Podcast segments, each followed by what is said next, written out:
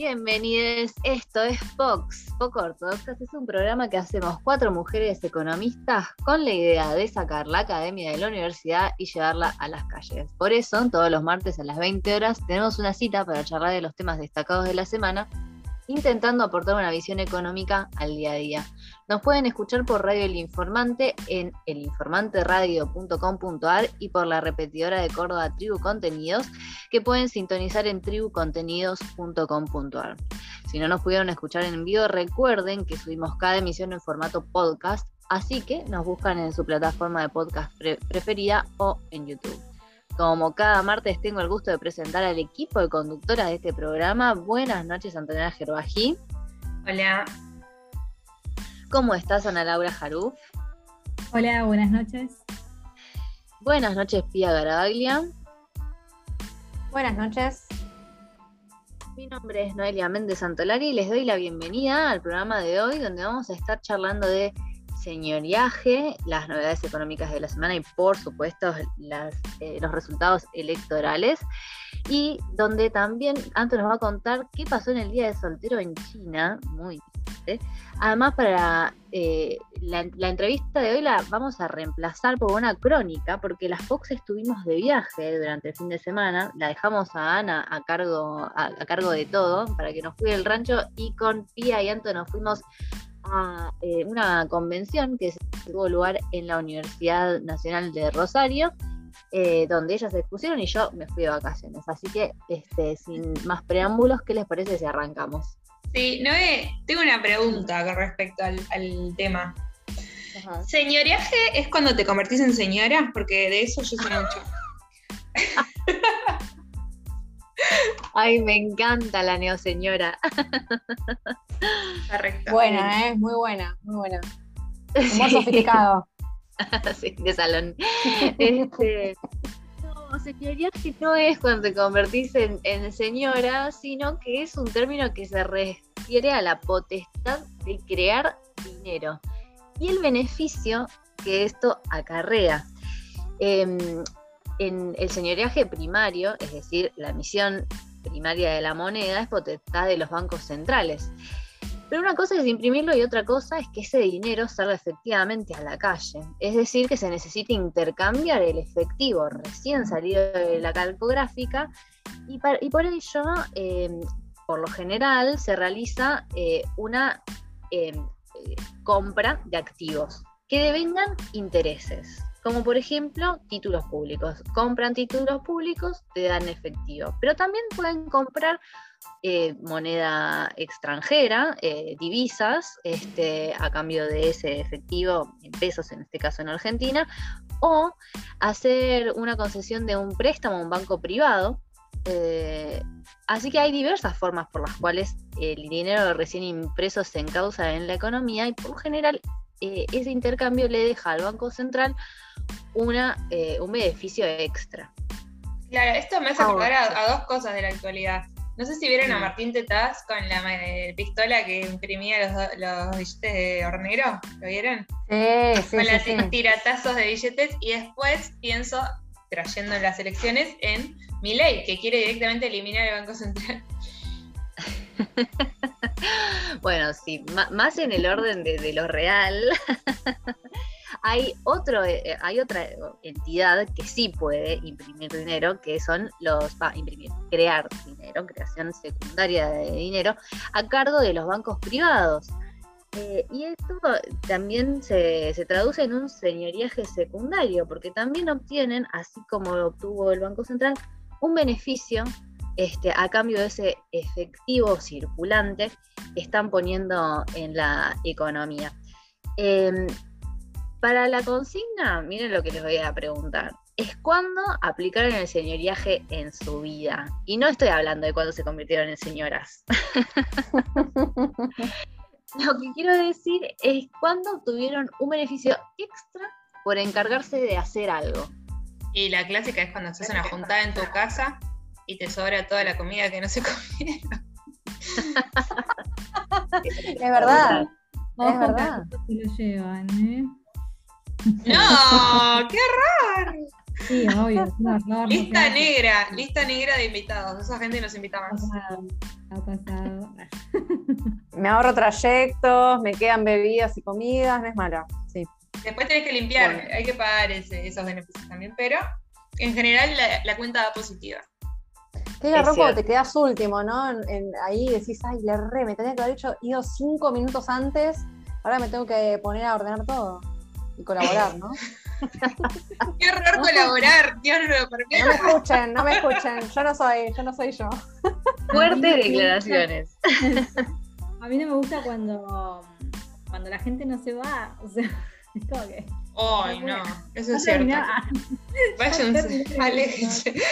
Eh, Empezás a contestar mal, a ver si se va. Ya me esté 10 bostezos, tipo, dense cuenta.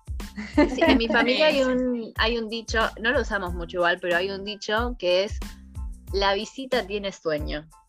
Tipo, te veo cansado. No te, tipo, no te querés ir. Ah, proyectás en el otro lo que vos sentís. Ay, Le decís al otro, no te querés ir. Proyectando. No, no, no le decís no te querés ir, pero la visita tiene sueño quiere decir eso. Te veo muy, muy mal, te veo demacrado. Le plantás la idea en la cabeza, como Inception. Claro. Tal cual, tal cual. Te veo mal, ¿por qué no te vas a descansar un poco así? Claro. lo voy a aplicar, ¿eh? Voy a aplicar. mientras lo va empujando, ¿viste? A la puerta. Claro. Pero bueno, chicas, dejo el interrogante para que los oyentes también nos cuenten cuándo tuvieron un beneficio extra por encargarse de algo y pasamos, si quieren, al tema de la semana. Vamos.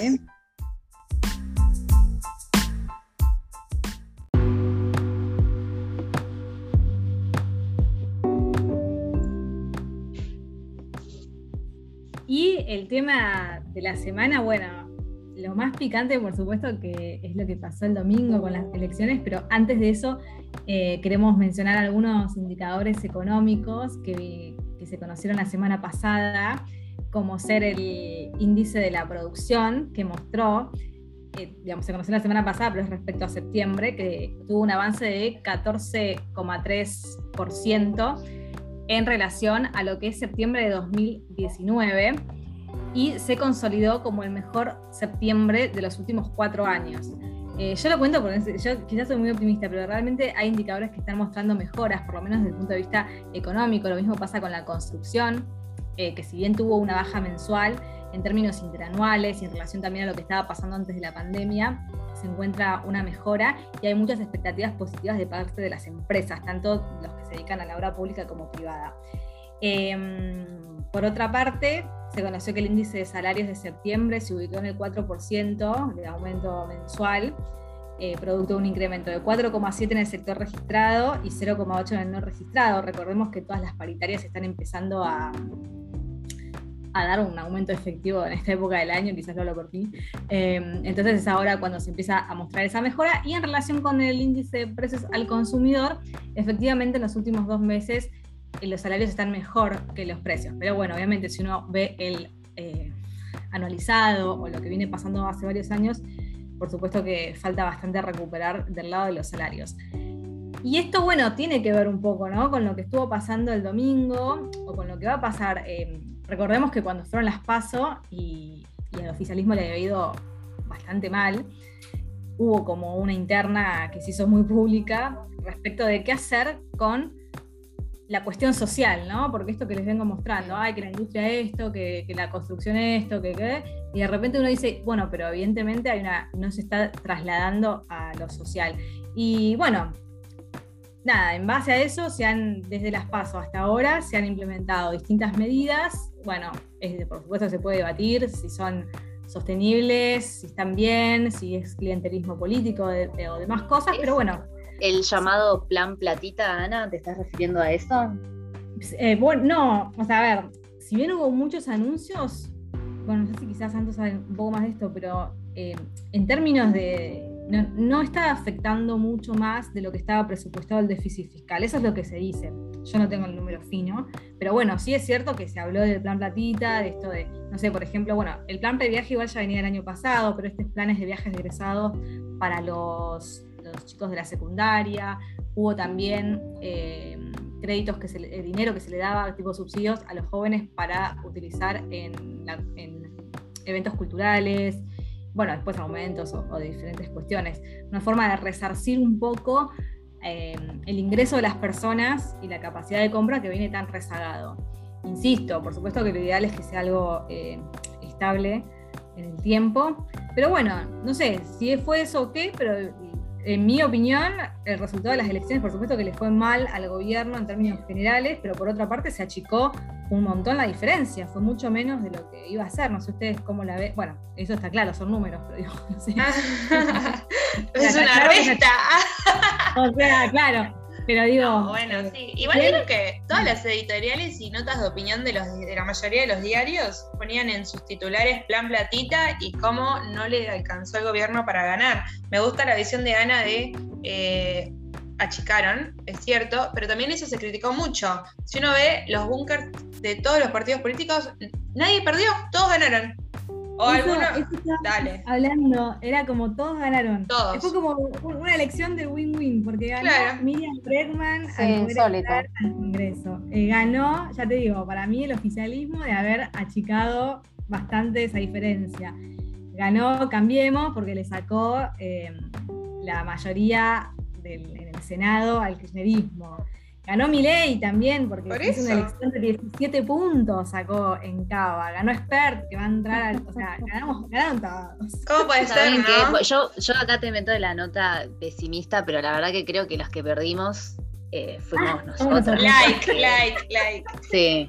Sí, todos ganaron, pero nosotras perdimos, porque parte de los reajustes que se dieron entre las pasos y ahora tienen que ver con la elección, por ejemplo, de Mansur como jefe de gabinete, la incorporación de los varones de conurbano a la administración de la provincia de Buenos Aires.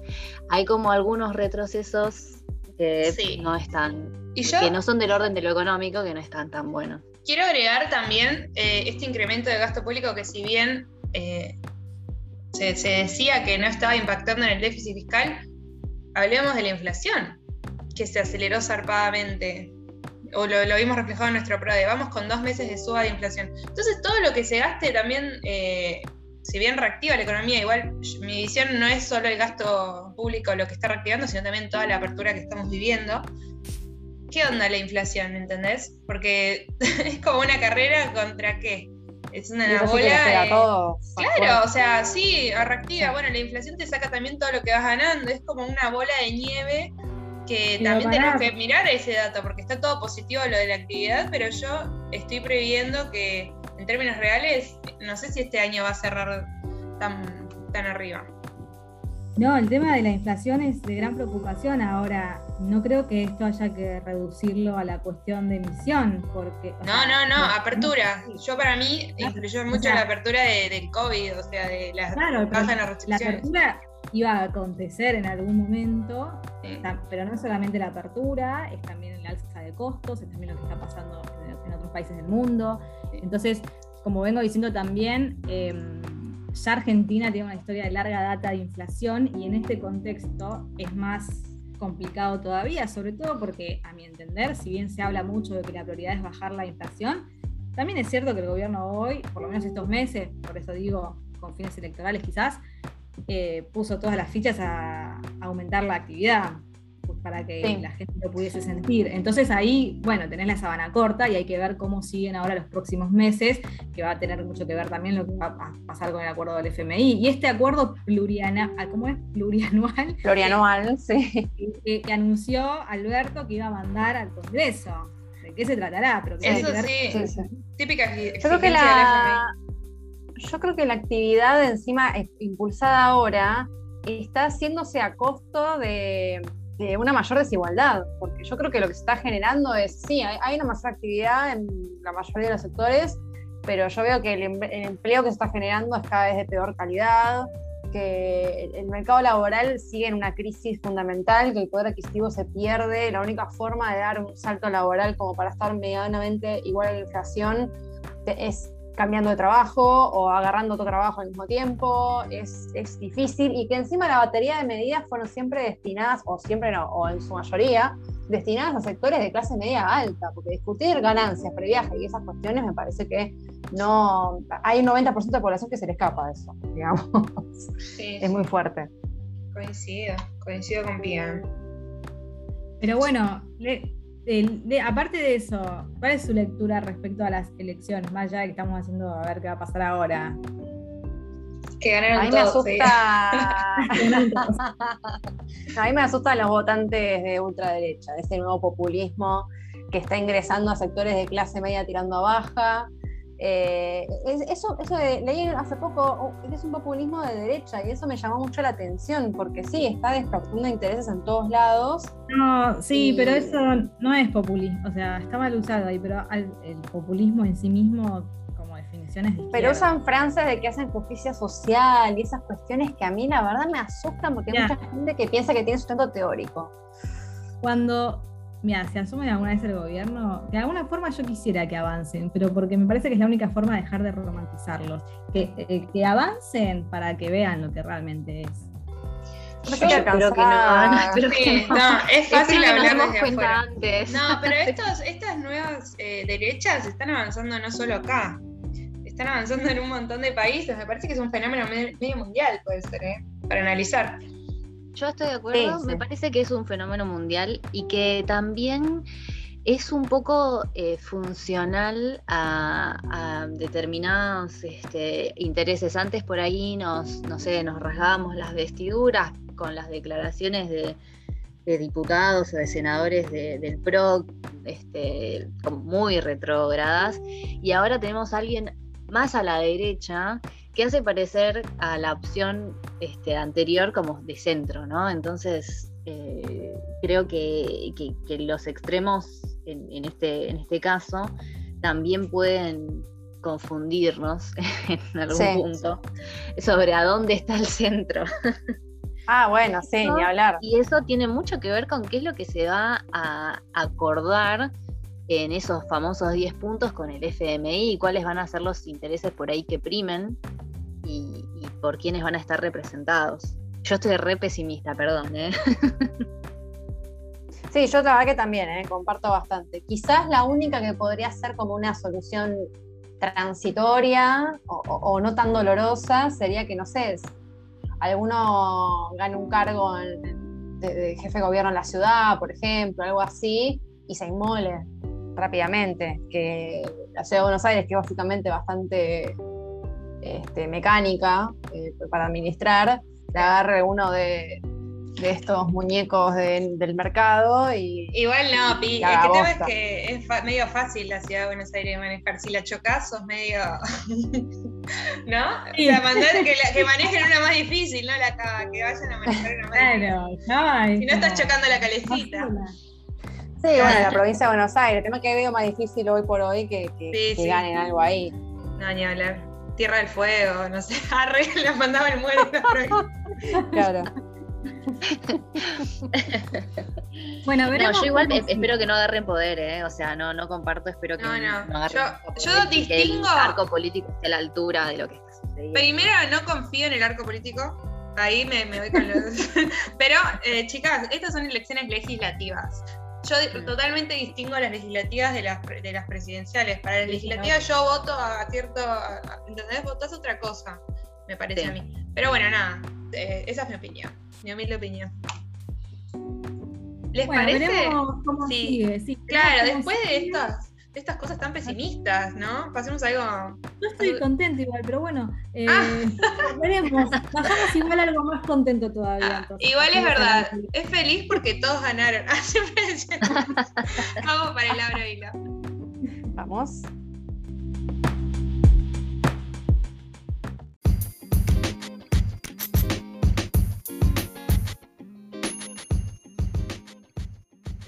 Como les conté, en el abro hilo de hoy voy a hablar del Día del Soltero o Wang Chie en chino. ¿Vieron? Les traigo hashtag Buena pronunciation. Muy bien.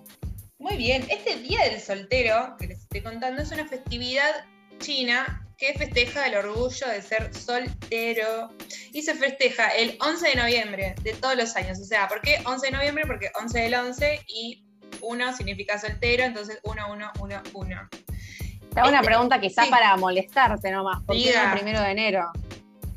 Y porque es más, un- tiene un uno más. Es uno, uno, uno, uno versus uno, uno, uno.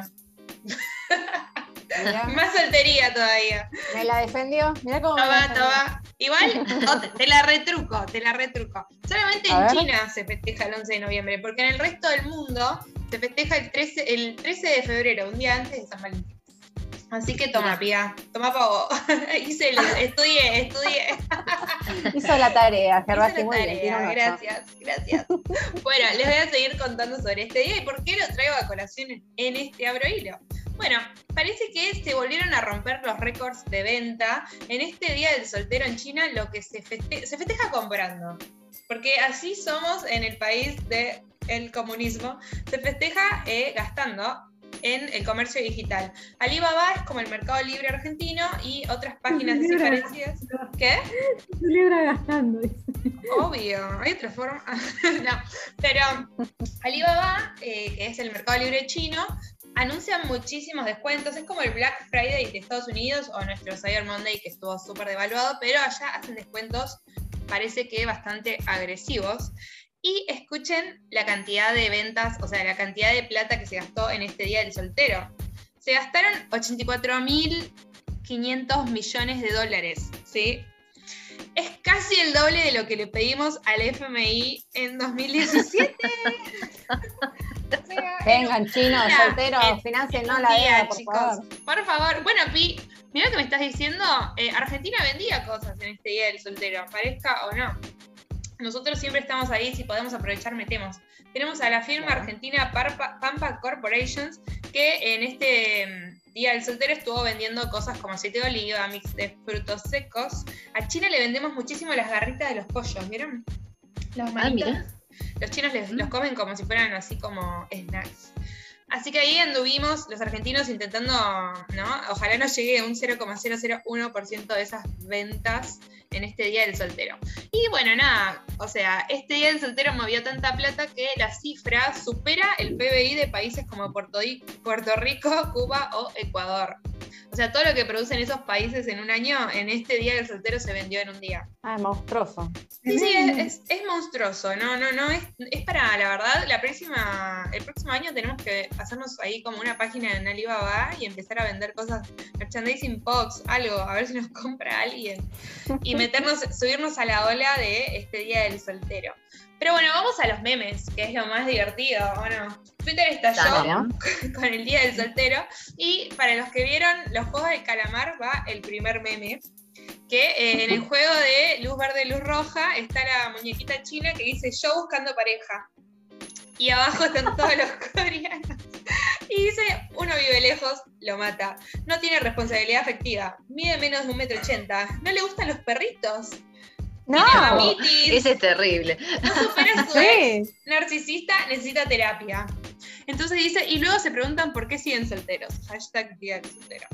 Después, este meme es para los amantes de Pokémon, o sea, es un pequeño nicho, pero es un, es un nicho del cual yo represento, así que lo traje porque Pokémon es lo más. Y dice, feliz día del soltero solo a él. Y una, foto de Brooke. Esto lo van a entender solo a los que le gusta Pokémon.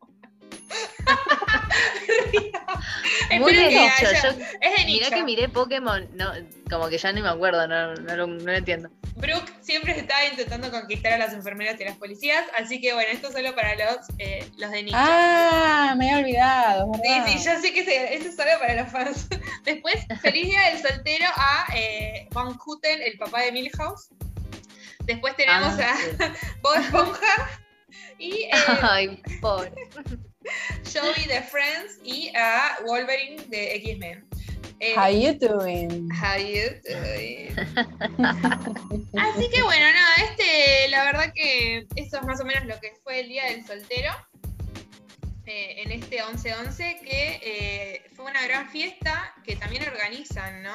Los, los chinos organizan fiestas para conocer otros solteros en este Día del Soltero. Así que parece que Ah, o sea que no Eh, están tan contentos de estar solteros. No, pueden seguir solteros No. y así todo, estar eh, Bueno, eso es cierto. de un buen momento. ¿No? ¿Qué conservadora que estás? ¿Qué Tenés razón. Claro, no sé qué me pasó. Que, es que en Occidente es el 13 de febrero justamente para irte de fiesta y conocer a alguien con quien pasar San Valentín al día siguiente. Claro, bueno. Esto no, el- soltero, El, ¿no? el- mandato occidental, me parece. Sí. claro, no es, Sí, no es- sí, despertó. Perdón, vivo en este mundo patriarcal, disculpen. Bueno, nada, ahí le- les traje esta festividad que la verdad que estaría buena que el año que viene tomemos ventaja y Argentina pueda vender algo más a los chinos para pagar la deuda externa. Ey, hablando de fiestas. Claro, hay que festejar cosas. Sí. Hablando de fiestas, les doy otro motivo para celebrar, que es la liberación oficial de Britney, que ya no depende legalmente bajo de la tutela de, de su padre. Y está, me parece, una comunidad bastante grande, creo que un poquito más grande que la, de- la de Pokémon, de fiesta celebrando. No sé. Vamos a ver, hay que comparar eso. Este, pero sí, hay una porción del mundo importante de fiesta y para eso le vamos a dedicar My Prerogative de Britney.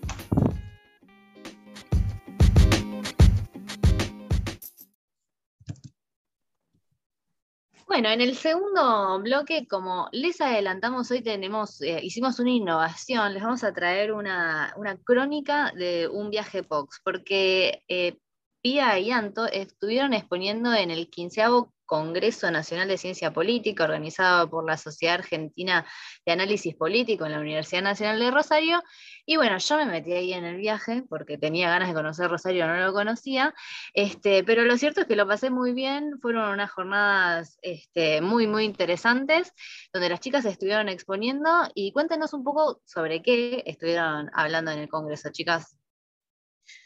Bueno, yo por mi parte expuse sobre mi trabajo que hice con Nicolás Partierra sobre descentralización y teletrabajo. Yo por mi parte estuve presentando mi tesis de maestría, que es sobre la regulación, la política pública aplicada al trabajo en plataformas. Correcto. Y bueno, yo por mi parte estuve reporteando todo lo que estaba pasando Sí. durante, durante esa jornada y todo lo que tenía que ver con la ciudad de Rosario, que es preciosa, llena de jacarandás, que te da por, por momentos la impresión de estar transitando, no sé, Palermo o algún lugar de Buenos Aires, pero con una vista única al río. Este, acá los porteños le damos bastante la espalda y Rosario tiene una relación hermosa con el río. Así que les traemos en los próximos audios esta pequeña crónica que armamos para ustedes. ¿Les parece si la escuchamos? Dale. Dale. Buenas noches, Boxers. Nosotros les hablamos desde el pasado. Estamos en la ciudad de Rosario junto a Anto Gerbaji y Pia Garabaglia, que van a estar participando de un congreso que se va a estar realizando en la Universidad Nacional de Rosario. Esta vez las voy a, eh, las voy a entrevistar un poquito yo a ellas para que nos cuenten qué es lo que vinieron a hacer hoy acá. Bueno, no es Comandan Boxers. Desde el pasado les cuento que yo por, por mi parte voy a hablar del trabajo que hice con Nicolás Pertierra sobre descentralización y teletrabajo, así que estén atentos para las repercusiones. Exponemos ahora en una horita más o menos, ¿no, Pi? Así es, estamos exponiendo en una hora. Yo voy a estar, buenas noches, Poxes a todos, donde que nada. Yo voy a estar exponiendo la tesis de mi maestría tutoriada por Gustavo Bludman. Así que bueno, después les contamos a ver cómo nos va. Claro. Claro que sí, les vamos a ir contando en pequeñas eh, micro fragmentos qué es lo que está pasando en Rosario y cómo nos las estamos pasando. Las tres POCs, la Anita la dejamos en Buenos Aires, que nos cuide el rancho. Más novedades en breve.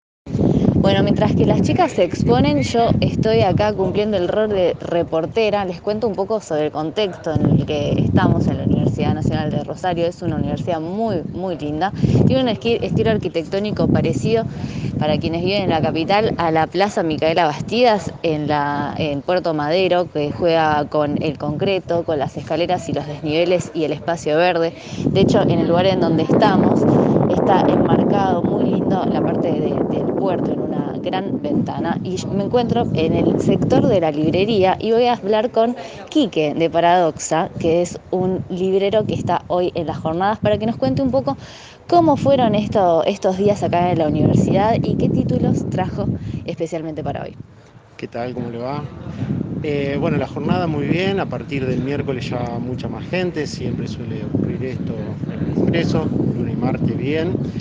Eh, las temáticas que por ahí se venden son las típicas que hacen a, a las ciencias sociales, por ahí nuestra carrera, la de ciencia política, está atravesado por el fenómeno multidisciplinar, entonces hay gente que investiga más desde el marco de la historia de las ideas, hay otros que hacen más de análisis de tipo sociológico, económico, ahora hay un boom y hay muy buenos trabajos respecto de feminismo y derechos, hay una sección de derechos humanos. Y después los clásicos de teoría política, filosofía política, y relaciones internacionales. Esos son los materiales.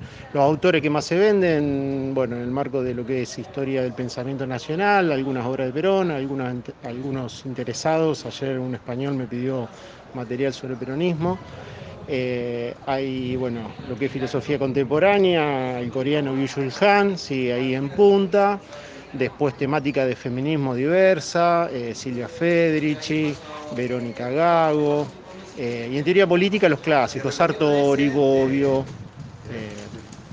Muy bien, sí, la verdad yo me subí a la, hora a la ola de los feminismos, me compré el de Silvia Federici, el Talibán y la Bruja, ya lo había leído, pero la verdad que la edición que trajiste estaba muy linda, la recomiendo un montón y te agradezco mucho por este relato de este, estas jornadas.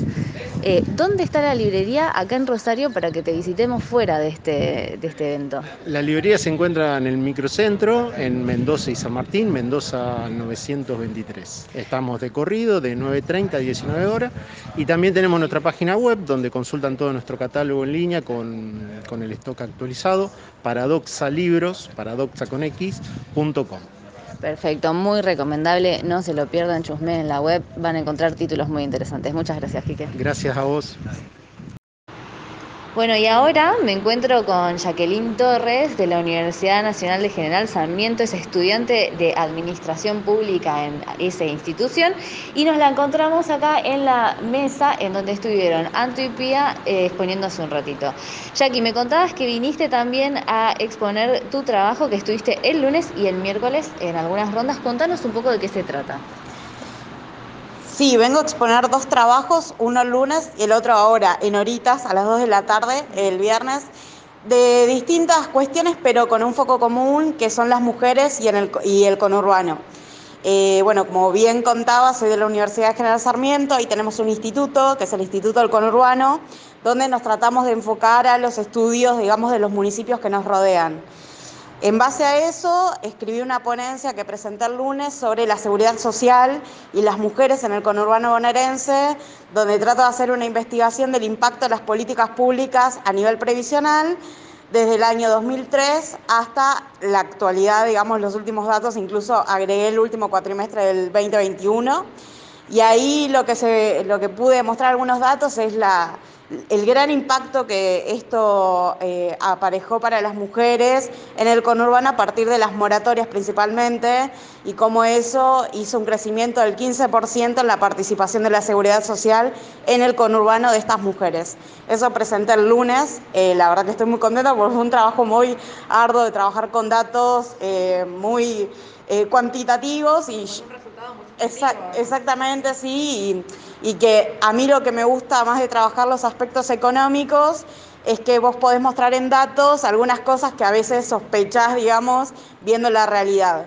Eh, y ahí con la cronología de los datos que pude ir viendo y que pude demostrar, se puede ver claramente cómo las, las políticas públicas impactan en la realidad y en la vida de, en este caso, las mujeres.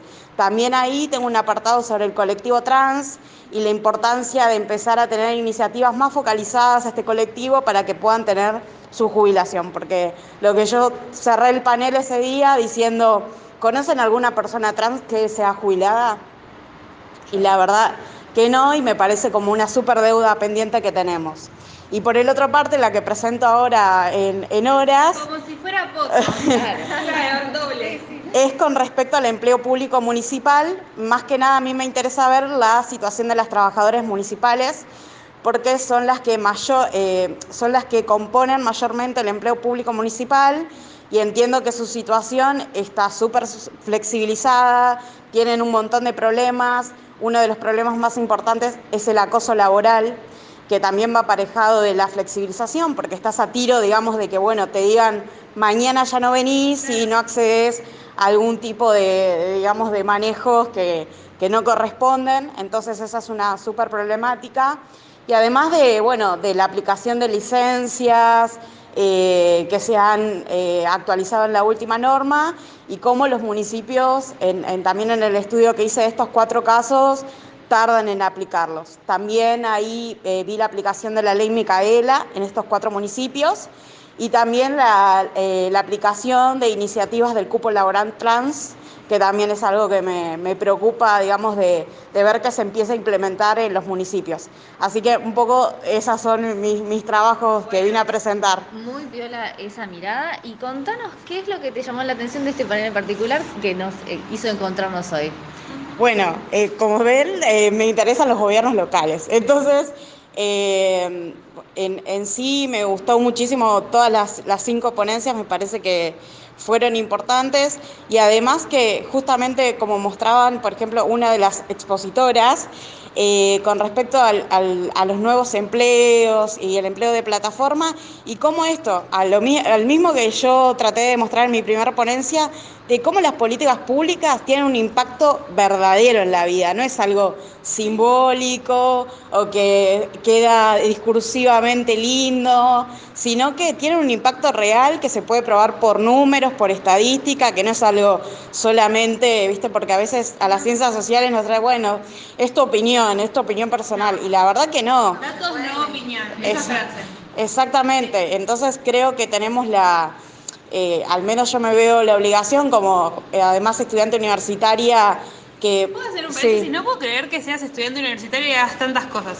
O sea, realmente estoy sorprendida. Yo cuando era estudiante universitaria, no, primero no, no investigaba a este nivel, no exponía dos, dos cosas. O sea, tu tesis ya está hecha. O sea, todavía no te recibiste, pero me imagino que una vez tiene que hacer tu tesis. Bueno, ¿Te falta poco? Por lo menos decime que sí, te falta poco. este cuatrimestre me recibo. Ah, menos mal. Pero ahí teníamos la mitad de la carrera y me quedé en mayo. Estamos hablando con la licenciada. Sí, sí, ya. Está, me lo damos por hecho. Sí, este cuatrimestre me recibo, pero creo que también el, perfil de, investigar mucho es gracias a mi universidad que otorga becas en investigación a estudiantes, digamos que no hace... Política pública, resultado de política pública promueve... Jacqueline es el resultado de una política pública. Y además es, eh, esta es mi segunda beca que estoy cursando siendo estudiante, digamos. Primero obtuve una beca en docencia para las cátedras de economía política en mi carrera, donde también vemos perspectiva de género. Eh, y bueno, y ahora estoy cursando mi beca de investigación a Sescato. Estos son los, los, resultados que presenté el lunes, son de los cuatro primeros meses de trabajo que voy llevando porque termina el año que viene mi beca. Así que, que nada, sí, es todo política. Mi vida está atravesada por la política pública porque si no, es esto. Como estudiante también del conurbano de una familia que nunca fui a la universidad, soy la primer miembro que, que va a la universidad, que se está por recibir de licenciada entonces, nada, es, sí, la política pública es mi profesión y además lo veo atravesado en toda mi vida. Así que. Nada, Fascinada de conocerte, me encantó conocerte eh, en este panel. Menos mal que viniste si pudimos hablar con vos. Totalmente. Esto también tienen este tipo de eventos que te encontrás con gente muy piola, no sabías que podía este, estar compartiendo el mismo espacio o no lo tenías en el radar. Jackie, ya te digo, Jackie.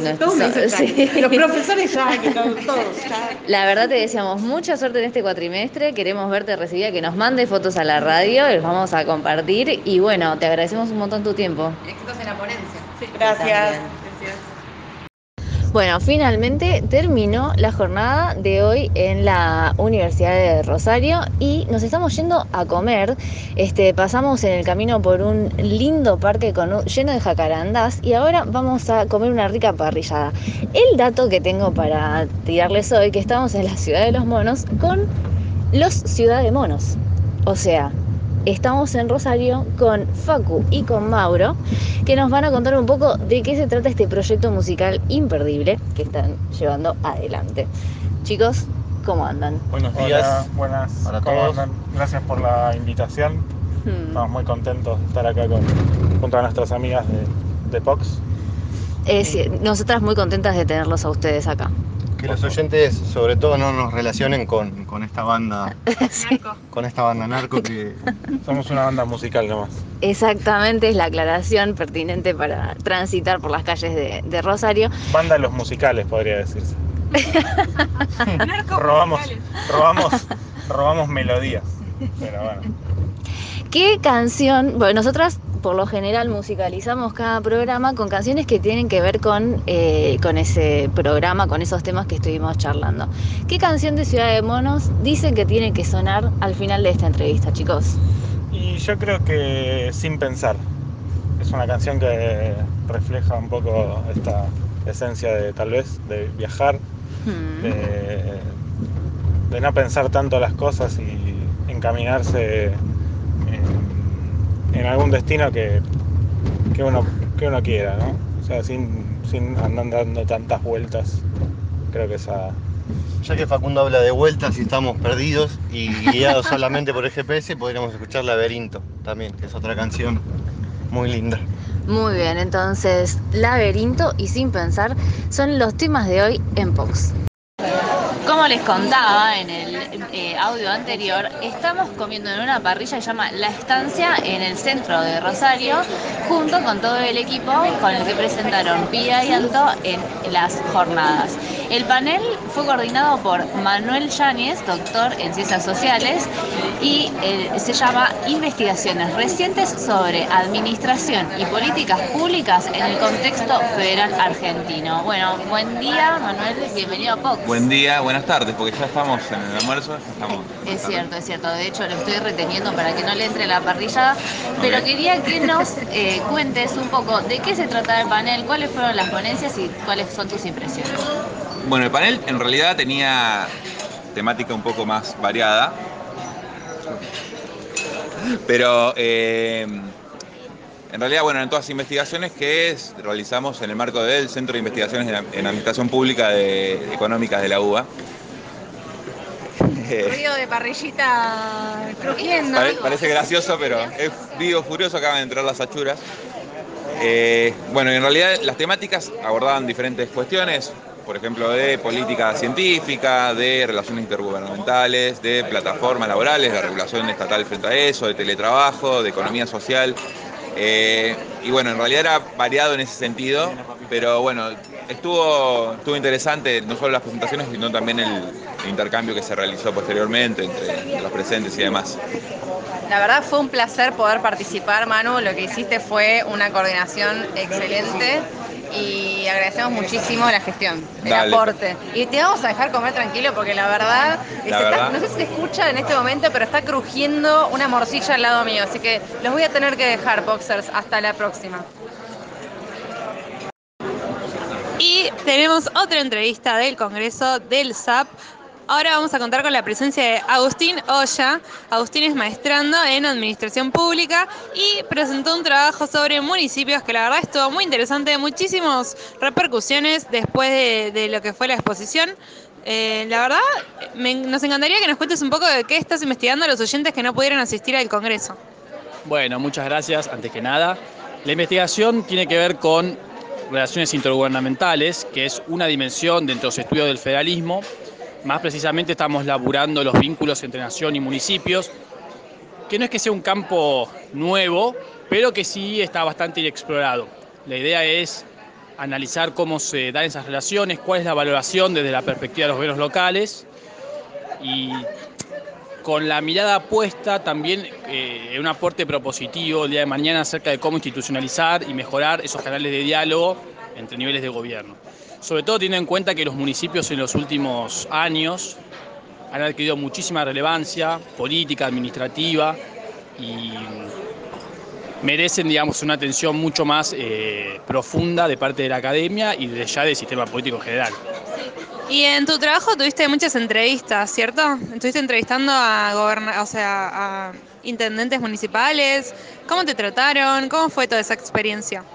Sí, la técnica de investigación elegida fueron entrevistas en profundidad, actores claves, que identificamos tres tipos de actores claves, funcionarios provinciales, funcionarios municipales y académicos que trabajen temas vinculados a este tema que te mencionaba. Eh, dentro de los funcionarios municipales, que fue el foco de investigación, sí, entrevistamos a intendentes, jefes comunales, secretarios de gobierno, más, más que nada aquellos que están encargados del vínculo con otros niveles de gobierno, y también concejales. ¿Y fue grata la experiencia de tratar con ese, con ese tipo de funcionarios? Sí, no, desde ya. Y cada uno aportaba miradas distintas. Por ejemplo, había algunos funcionarios con una formación académica mucho más profunda, entonces aportaba una mirada mucho más teórica. Hubo otros funcionarios más de la política, que también aportaron una mirada muy práctica sobre el tema, que también nos enriquece. Y a lo largo de todo el proceso hemos incluso entrevistado personas con habilidades y conocimientos en campos muy diversos, cuestiones financieras, fiscales, eh, territoriales, tecnológicas, en fin. Cada uno fue aportando miradas distintas para tratar de reconstruir este vínculo que te mencionaba entre nación y, municipios. Bueno, genial, Agustín, gracias por recibirnos tu trabajo de investigación en estos breves minutos y eh, esperamos contar con tu presencia en POX en alguna entrevista entera de que nos cuentes bien este trabajo más en profundidad. Así que bueno, muchísimas gracias por tu participación. Bueno, muchísimas gracias y saludos a todos. Y cerramos con estos temazos de Ciudad de Monos, que la verdad, unos genios que nos fueron a hacer la gamba y encima nos pasaron estos temazos para poder compartir. Chicas, un placer como siempre. Un saludo a todos nuestros boxers, que arranquen muy bien la semana. Y Anto, no sé si querés comentarnos en qué redes nos pueden conseguir la charla. Sí, sí, seguimos la charla en Facebook, Instagram y Twitter como Poco y Bajo Ortodoxas. Y si nos quieren volver a escuchar, estamos en Spotify como Pox Poco Ortodoxas y en YouTube como Poco y Bajo Ortodoxas. Muchas gracias, Santo. Muchas gracias, chicas. Muy buenas noches y hasta la semana que viene. Hasta el martes. Chao, chao.